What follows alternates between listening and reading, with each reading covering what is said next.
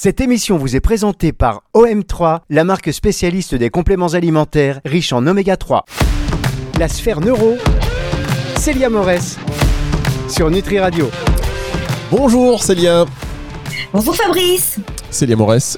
Chaque semaine sur Nutri Radio, on est bien content pour cette émission La sphère neuro. On est en pleine série en ce moment euh, avec vous, puisqu'on avait vu la semaine dernière l'impact de la consommation des vitamines sur notre cerveau. Et cette semaine, vous voulez euh, évaluer, ou en tout cas nous faire un point sur l'impact de la consommation des autres nutriments sur notre, sur notre cerveau. Bah écoutez, totalement Fabrice, on va commencer par les antioxydants. Alors c'est vrai que la dernière fois j'avais parlé des vitamines, il faut savoir que certaines vitamines sont aussi antioxydantes, hein. c'était le cas de la vitamine C, de la vitamine E. Là le focus que je fais sur ces antioxydants, c'est plutôt sur les polyphénols et notamment sur les flavonoïdes.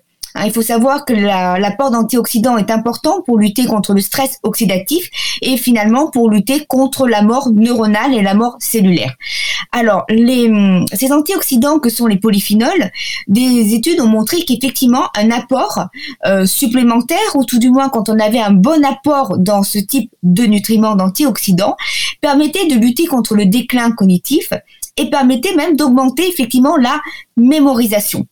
C'est-à-dire que les personnes qui avaient une meilleure consommation d'antioxydants, de flavonoïdes, et notamment de flavonoïdes, donc parmi ces antioxydants, avaient une meilleure mémorisation. Il faut savoir qu'il a été montré euh, plusieurs choses. Tout d'abord que ces antioxydants permettaient de lutter contre l'accumulation de la fameuse protéine bêta-amyloïde, protéine dont nous avions parlé qui est impliquée dans la maladie d'Alzheimer. Ça permet effectivement donc de protéger contre le stress oxydatif, mais ils ont aussi euh, pris deux types de populations. Une population qui n'était pas en carence. Attention, ce sont des populations qui ne sont pas en carence, j'insiste bien dessus d'une population qui consommait donc un certain taux d'antioxydants, une certaine consommation d'antioxydants, et une population qui en consommait un peu moins sans être en carence. ils ont remarqué quoi? Que lorsqu'ils ont, quand ils ont testés par des tests qui mesurent justement, euh, il y a des petits tests en neuropsychologie qui permettent de mesurer effectivement l'apparition de déclin cognitif, même léger, et de voir la différence. Ça se fait notamment chez les personnes âgées. Ils se sont rendus compte de quoi? Que les personnes qui avaient, qui en avaient consommé le plus, eh ben, étaient celles qui perdaient le moins de points. Donc ça, c'est déjà effectivement un point important. Un autre point important aussi, c'est que euh, donc cette euh, consommation aussi, il y en a un qui a été testé, qui s'appelle le resveratrol. Ce resveratrol, on le retrouve où? Notamment dans les myrtilles et dans le jus de myrtille. Donc ils ont fait quoi? Ils ont testé cela à la fois chez l'animal et chez l'homme. Et chez l'animal, ils ont remarqué quoi? Donc ils ont pris des rats. Hein. Au bout de 12 semaines de consommation de jus de myrtille, ils ont euh, remarqué que les rats avaient de meilleures performances de mémoire spatiale. vous savez, Fabrice, que lorsqu'on utilise les rats pour mesurer la mémoire, pour faire des tests de mémoire, pour savoir ce qui se passe au niveau du comportement, hein, c'est comme ça que l'on travaille d'abord. Généralement, on fait d'abord des tests sur l'animal et après, on peut passer sur l'homme, ce qui va se passer, bah, c'est que on a des tests de labyrinthe. C'est les fameux labyrinthes dans lesquels on met le rat et on regarde combien de temps il met pour arriver à la nourriture. Est-ce qu'il est plus rapide, pas plus rapide? Est-ce qu'il a construit un plan de son labyrinthe, un plan mental de son environnement? Et on remarque quoi? Que sous l'action du jus de myrtille, il est beaucoup plus rapide et ses performances augmentent. La même chose a été montrée chez l'humain. Alors là, c'est un peu plus à prendre avec des pincettes. Pourquoi? Parce que ça n'a été réalisé que sur 9 individus. 9 individus, c'est très peu. Donc ça veut dire quelque chose, mais malheureusement on peut pas le généraliser à la population générale. Je veux dire, on peut pas, si vous voulez l'étendre et dire euh, youpi, on a trouvé quelque chose, mais en tous les cas, ça, en fait partie. Ils ont remarqué que les personnes qui avaient donc à qui on avait donné du jus de myrtille, au bout de quelques semaines de traitement, avaient vu leur performance mnésique s'améliorer, c'est-à-dire qu'on les a testés sur la restitution de mots.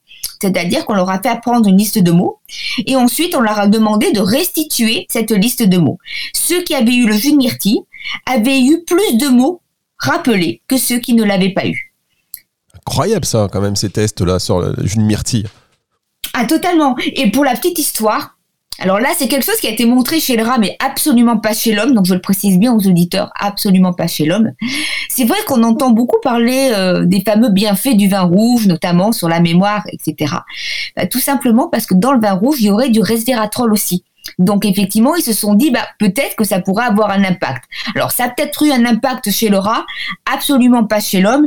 Et évidemment, la consommation d'alcool, on sait que ce que cela peut donner sur la santé, donc c'est pas à conseiller.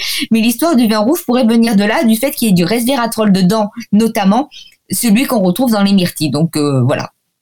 D'accord, bah ça c'est quand euh, c'est quand même effectivement assez intéressant. Et c'est vrai que pour le vin rouge, euh, parfois on se raccroche là-dessus pour se dire bah c'est bon. en fait, c'est bon pour la santé. Euh, le vin rouge, c'est dans les idées reçues en France surtout. Un verre de vin rouge par jour. Attention, hein, consommer avec modération. Et vous avez effectivement vaut mieux ne pas en boire du tout. Mais il y a beaucoup de Français, j'ai lisé une enquête là-dessus, qui, qui étaient convaincus que c'était bon pour la santé. Alors, c'est pas je pense pas que ce enfin, faut pas dire que c'est mauvais, ne faites pas dire ce que j'ai pas dit. C'est juste qu'on sait que les dégâts que peut causer la consommation d'alcool. Après, c'est vrai que les vins, le vin rouge, il faudrait plutôt demander aux spécialistes, hein, effectivement, euh, du domaine, moi je ne le suis pas du tout, aurait certaines vertus par rapport peut-être à d'autres alcools, parce qu'il y a des tanins, que ça serait bon, etc. Euh, effectivement, justement, bah, des antioxydants, peut-être parce que justement, il y aurait des polyphénols, etc., puisqu'apparemment, il y aurait du resveratrol dedans.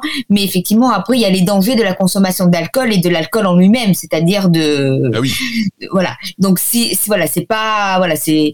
Il s'agirait pas que euh, on se dise, bah, chouette, je vais... Euh, je vais boire plus que de raison. Non, il faut quand même faire attention, comme dans toute chose. Hein, L'important, c'est effectivement l'équilibre. Bien, alors juste, je veux bien que vous nous fassiez, avant qu'on fasse une toute petite pause, cette distinction euh, polyphénol, resveratrol alors, en fait, ce qui se passe, c'est que dans les antioxydants, on a notamment des polyphénols, et dans les polyphénols, on va avoir des flavonoïdes et des non-flavonoïdes, et le resveratrol serait un flavonoïde. Voilà. Tout simplement, ça fait partie des antioxydants, donc c'est un antioxydant, et que l'on retrouve donc justement dans certains fruits, notamment, bon là, ils, ont testé les myrtilles parce que les myrtilles en seraient euh, notamment euh, bien pourvues.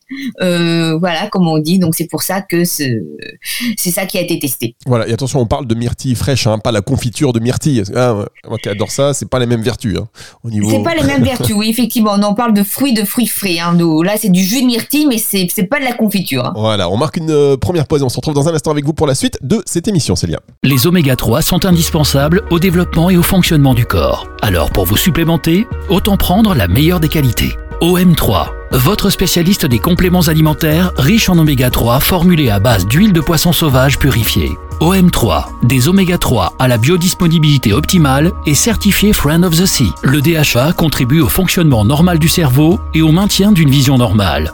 L'EPA contribue à une fonction cardiaque normale. Plus d'infos sur om3.fr. Pour votre santé, bougez plus. La sphère neuro Célia Morès sur Nutri Radio. Célia Morès sur Nutri Radio. On rappelle que vous êtes docteur en neurosciences et euh, particulièrement hein, spécialisé dans les domaines de la psychologie cognitive et des sciences cognitives, entre autres. Vous pourrez passer euh, une heure à faire votre, à faire votre CV, Célia, vous le savez quand même. ben oui, apparemment, oui, oui, oui. C'est vrai que j'aime beaucoup avoir plusieurs cordes à mon arc, comme on dit. Je m'intéresse à beaucoup de choses et finalement à tout ce qui touche au cerveau, parce que j'estime que c'est finalement euh, bah, ce qui permet de, fonctionner et qui est peut-être le plus important. Euh, tant que notre cerveau fonctionne, finalement, euh, bah, quelque part, tout va bien, quoi. Exactement. On devrait faire une émission d'ailleurs aussi sur les nootropiques. Ça, ça aussi très intéressant. On en reparlera, mais je pense que c'est un sujet qui ne doit pas vous laisser indifférente. On, parle donc de l'impact des nutriments sur notre cerveau. On a vu les antioxydants, avec ces études notamment sur le rat et sur le jus de myrtille. Euh, l'impact maintenant du glucose sur nos performances. Alors effectivement, il y a eu des études qui ont montré l'impact que pouvait avoir les le glucose, le fait de consommer du glucose sur nos performances cognitives et notamment sur nos capacités attentionnelles et de mémorisation. Alors, ce qu'il faut savoir, c'est que ce sont des études qui ont montré en fait une augmentation de notre fameuse mémoire épisodique, euh, c'est-à-dire la mémoire épisodique, c'est le fait de se souvenir ben, d'événements que nous avons vécus. Alors, c'était vraiment petite mémoire épisodique. Hein. On n'est pas dans la grande mémoire à long terme, mais grande mémoire épisodique. Et notamment, effectivement, de la restitution. Tout à l'heure, je vous parlais en première partie d'émission de comment est-ce qu'on teste la mémoire en laboratoire. Ben, finalement, on fait apprendre une liste de mots à des individus et ensuite, on regarde combien de mots il restitue lors de la phase de restitution. C'est-à-dire qu'en fait, vous apprenez une liste de mots et tout de suite après, on vous dit, bah, Fabrice, euh, rappelez tous les mots que vous venez de voir. Et ce qui s'est passé, c'est qu'ils ont testé des personnes euh, à qui ils ont donné une solution de glucose et des individus à qui ils ont donné un placebo. Les personnes qui avaient eu la solution du glucose ont eu un meilleur rappel de mots, c'est-à-dire ont été plus performants, pardon, ont rappelé plus de mots que celles qui avaient eu un placebo. À noter toutefois que ça a été fait dans deux conditions, c'est que les personnes qui ont, ont reçu pardon, le sirop de glucose et celles qui ont reçu aussi le placebo ont, été, si vous voulez, à jeun, soit depuis 12 heures, donc ça correspond à une nuit à peu près, soit depuis deux heures, c'est-à-dire ça correspond à peu près après le petit déjeuner. Vous prenez le petit déjeuner, on attend deux heures.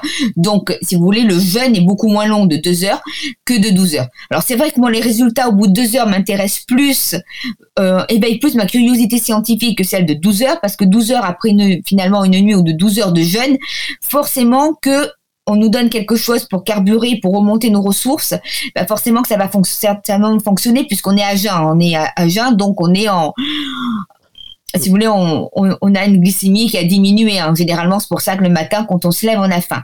Au bout de deux heures, je trouve cela intéressant. Mais effectivement, c'est toujours à prendre avec des pincettes, sachant aussi que c'est ce que j'appellerais moi des tests one shot, c'est-à-dire c'est pas parce que ils ont consommé cette, euh, cette euh, solution qu'ils ont été performants euh, toute la journée, meilleurs que les autres toute la journée. Ça a été, on donne la solution de glucose, on donne un placebo, on fait faire euh, l'apprentissage et on regarde effectivement le nombre de mots qui sont restitués, est-ce qu'ils sont supérieurs, égaux ou, inférieurs. Donc si vous voulez, c'est pas tout à fait la même chose, mais effectivement, ce qui a été montré, c'est une augmentation du nombre de mots retenus, une augmentation aussi de la rapidité d'apprentissage. À ce moment-là, en situation d'apprentissage, les personnes étaient plus rapides pour retenir des informations. Alors, à noter que des chercheurs sont intéressés et ça c'est intéressant Fabrice, de savoir est-ce qu'il était, quand est-ce qu'il était opportun à la limite de donner cette solution de sirop de glucose pour augmenter les apprentissages?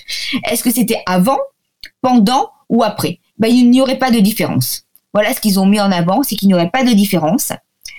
Il faut savoir aussi que ça augmenterait d'autres types de capacités euh, cognitives, notamment lorsqu'on est en double tâche. Hein, vous savez, Fabrice, normalement, on a du mal à réaliser une double tâche parce qu'on peut pas avoir nos ressources attentionnelles qui sont focalisées sur quelque chose et en même temps sur quelque chose d'autre. Et là, ils ont fait des tests, ils ont demandé à des gens pareil, d'apprendre des mots, tout en se tapant sur le ventre, en faisant un geste moteur. Ils se sont rendus compte que celles qui avaient été euh, reçues, soumises à la, euh, à la solution de glucose, étaient, ben, effectivement, avec de meilleures performances.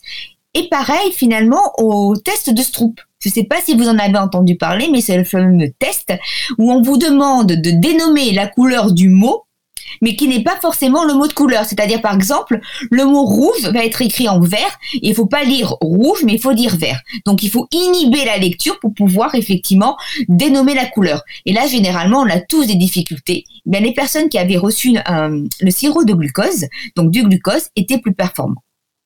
Et je rajouterai qu'il y a aussi une étude qui a été menée, je ne citerai pas la boisson, mais sous une fameuse boisson énergisante, ils ont testé trois situations. Ils ont testé la boisson euh, énergisante en question normale, le placebo bien évidemment, et la boisson sugar free, c'est-à-dire qu'au lieu d'avoir du glucose, il y avait un édulcorant. Ils ont testé la mémoire et l'attention des personnes qui recevaient cette boisson ils se sont rendus compte que la boisson qui était efficace, c'était la vraie boisson, on va dire, c'est-à-dire pas celle qui avait l'édulcorant. Donc, ce qui voulait dire que le glucose dans la boisson énergisante jouait un rôle euh, pour justement augmenter ses performances cognitives. Ah bah ça c'est intéressant. Ça, c'est intéressant pour ceux qui sont adeptes de ces boissons euh, aussi euh, pour ces vertus-là. Euh, si elles prennent la partie, la, fin, la version sans sucre ou sans glucose, bon ben, il n'y a, pas forcément d'action. Mais ça veut dire quoi? Il faut qu'on consomme du glucose plus que de raison? Non, justement, non, non, justement. C'est-à-dire qu'en fait, là, c'est des trucs qui ont été montrés, j'allais dire, one shot, c'est-à-dire, bon, sur des performances comme cela. On sait qu'effectivement, le glucose peut être important pour nos neurones et c'est logique. C'est important aussi parce que ça rentrerait dans la composition de certains neurotransmetteurs, notamment de l'acétycholine. Il y a des chercheurs qui l'ont montré, l'acétycholine qui est impliquée dans la mémorisation, dans les apprentissages. Attention toutefois que lorsqu'on a une trop grande consommation de glucose et de sucre, et notamment de sucre raffiné, on y viendra dans une autre émission, euh, Fabrice, ce qui va se passer, c'est qu'au contraire, on va diminuer les performances cognitives parce que ça va avoir totalement l'effet inverse. Donc ça ne veut pas dire chouette, le glucose augmente et je vais euh, consommer et surconsommer du glucose ou surconsommer ce type de boisson parce que la surconsommation de ce type de boisson peut engendrer après plutôt des problèmes de diabète, des problèmes métaboliques, mais aussi des problèmes cognitifs avec une perte de mémoire, de mémoire une perte de certaines facultés des fonctions exécutives, de fait de pouvoir planifier quelque chose, de pouvoir s'organiser, etc.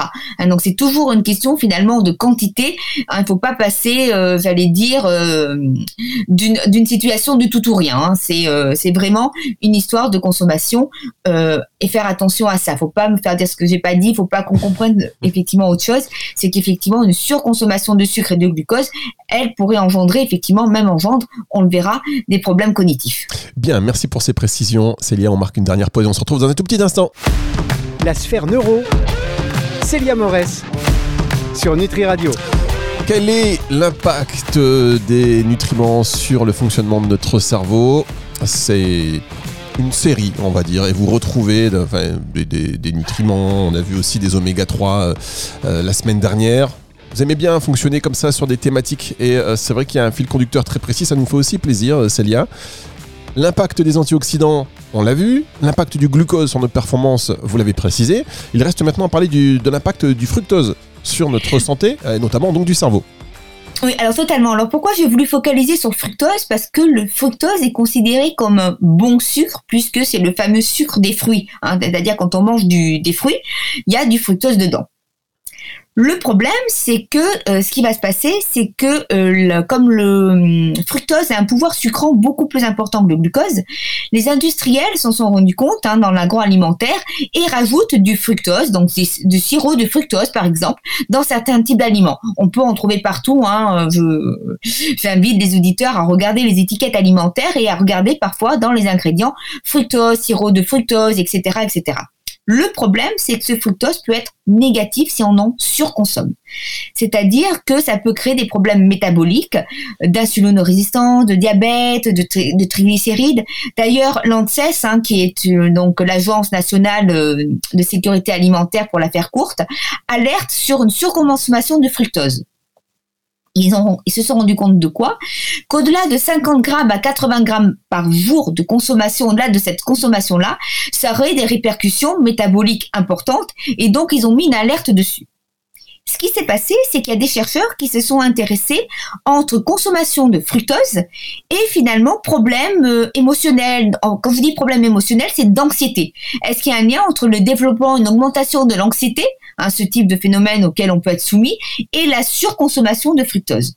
Et ils se sont rendus compte de quoi Ils ont fait donc les études sont en cours. Hein, c'est une communication à, laquelle j'ai pu avoir accès, juste un communiqué de presse, mais les études sont en cours, donc c'est des résultats qui parfois ne sont même pas publiés, dont ils commencent à parler. Hein, c'est un laboratoire de l'INRA qui commence à parler de ces effectivement euh, L'INRA, c'est des labos qui travaillent dans l'agroalimentaire.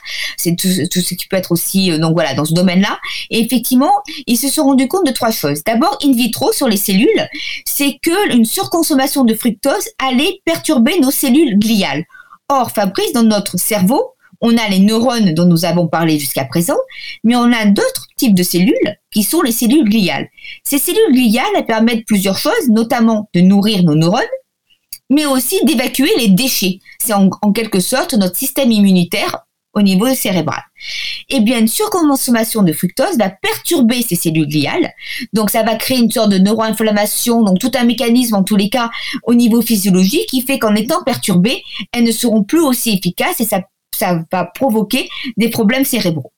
D'autre part, chez le rat, il a été montré justement, donc in vivo, mais chez l'animal, il a été montré qu'une surconsommation de fructose augmentait effectivement l'anxiété, les comportements d'anxiété, et il y avait un réel lien entre cette consommation et, euh, et ces problèmes d'anxiété. Et d'autre part, ils se sont intéressés à l'humain. Pourquoi? Parce qu'il y a beaucoup de, il y a une partie de la population assez importante apparemment, à ce qu'ils ont l'air de dire, qui serait intolérante au fructose. Eh ben, ils essayent de faire le lien, de voir s'il n'y a pas un lien entre anxiété chez ces personnes, intolérance au fructose, etc. Euh, justement pour pouvoir peut-être trouver une solution pour euh, ben, améliorer le confort de ces personnes, la qualité de vie, etc., etc., et, ce qui s'ensuit. Et ce qui a été montré aussi, en tous les cas, ce qui est en cours d'être montré, c'est qu'il y aurait un lien entre fructose et microbiote, c'est-à-dire que notamment chez les personnes intolérantes au fructose, il se passerait quoi? C'est que comme il serait moins bien absorbé, ça, au niveau de l'intestin, etc., il y aurait des problèmes d'absorption de fructose chez ces personnes intolérantes. Il se passerait quoi? Eh bien, il y aurait une dysbiose au niveau du microbiote. Or, on sait, Fabrice, je vous avez entendu parler, que le microbiote est très important pour notre santé, pour notre santé mentale notamment, puisqu'il y a un lien entre microbiote et développement de certains types de pathologies. Donc, ce qui voudrait dire que ça pourrait augmenter le phénomène d'anxiété, les problèmes de certaines pathologies à, cause de cette dysbiose-là. Voilà. Donc, c'est pour ça que je voulais vraiment focaliser sur ce fructose-là et de dire, de faire attention peut-être à regarder les étiquettes alimentaires et qu'une surconsommation de fructose n'est pas forcément bon pour la santé, même si effectivement c'est un sucre qui a bonne presse parce qu'il est présent dans les fruits. Oui, effectivement, euh, c'est intéressant de le préciser parce que on peut se dire, ben voilà, on mange beaucoup de fruits, et je pense notamment aux enfants d'ailleurs, hein, parce qu'on sait qu'il y a aussi une, espèce d'augmentation des troubles de l'anxiété chez l'enfant, qui est peut-être due aussi, euh, ben peut-être, hein, je dis ça, c'est par rapport à ce que vous avez dit, à une consommation trop importante de fructose, euh, Célia. Alors c'est possible, ça il faudrait voir vraiment avec des médecins, voir quelle est leur consommation, est-ce qu'ils ne sont peut-être pas, est-ce qu'ils sont pas intolérants au fructose? C'est vraiment plutôt maintenant le domaine médical le mien. Hein, ça c'est ça c'est un point clair. Mais effectivement après ça peut être aussi dû peut-être à la consommation de jus. Il y a beaucoup de, de diététiciens, nutritionnistes, on entend beaucoup parler de l'impact des jus de fruits. Et effectivement le problème c'est que comme il y a, avec des jus de fruits il y aura moins de fibres, ça peut probablement euh, augmenter justement les pics d'insuline etc. et les problèmes que peuvent euh, qui peuvent se retrouver justement chez certains enfants de cette surconsommation de fructose alors que finalement en consommant un fruit entier on a les fibres donc ça peut-être l'indice glycémique. Mais là, c'est plutôt euh, les diététiciens nutritionnistes qui officient sur la radio qui pourraient effectivement faire le lien avec ça et peut-être faire un point pour expliquer justement euh, l'impact que ça a euh, justement sur la consommation et sur finalement ben, le, comportement de l'insuline, la charge, la charge glycémique, l'indice glycémique des produits, des aliments qui pourraient évidemment changer quelque chose sur ben, les problèmes de santé actuels. Eh bien écoutez, merci beaucoup Célia Moret, c'était très complet comme d'habitude. Si vous venez de nous rejoindre et que vous voulez écouter l'intégralité de, cette émission, à partir de dimanche 18h, elle sera disponible en podcast, non seulement sur nutriradio.fr dans la partie médias et podcasts, ou en téléchargeant l'application gratuite, je vous le rappelle, mais également euh, sur toutes les plateformes de streaming audio. Et donc je vous dis à la semaine prochaine Célia. À la semaine prochaine Fabrice. C'est le retour de la musique tout de suite sur Nutri Radio. La sphère neuro, Célia Morès sur Nutri Radio.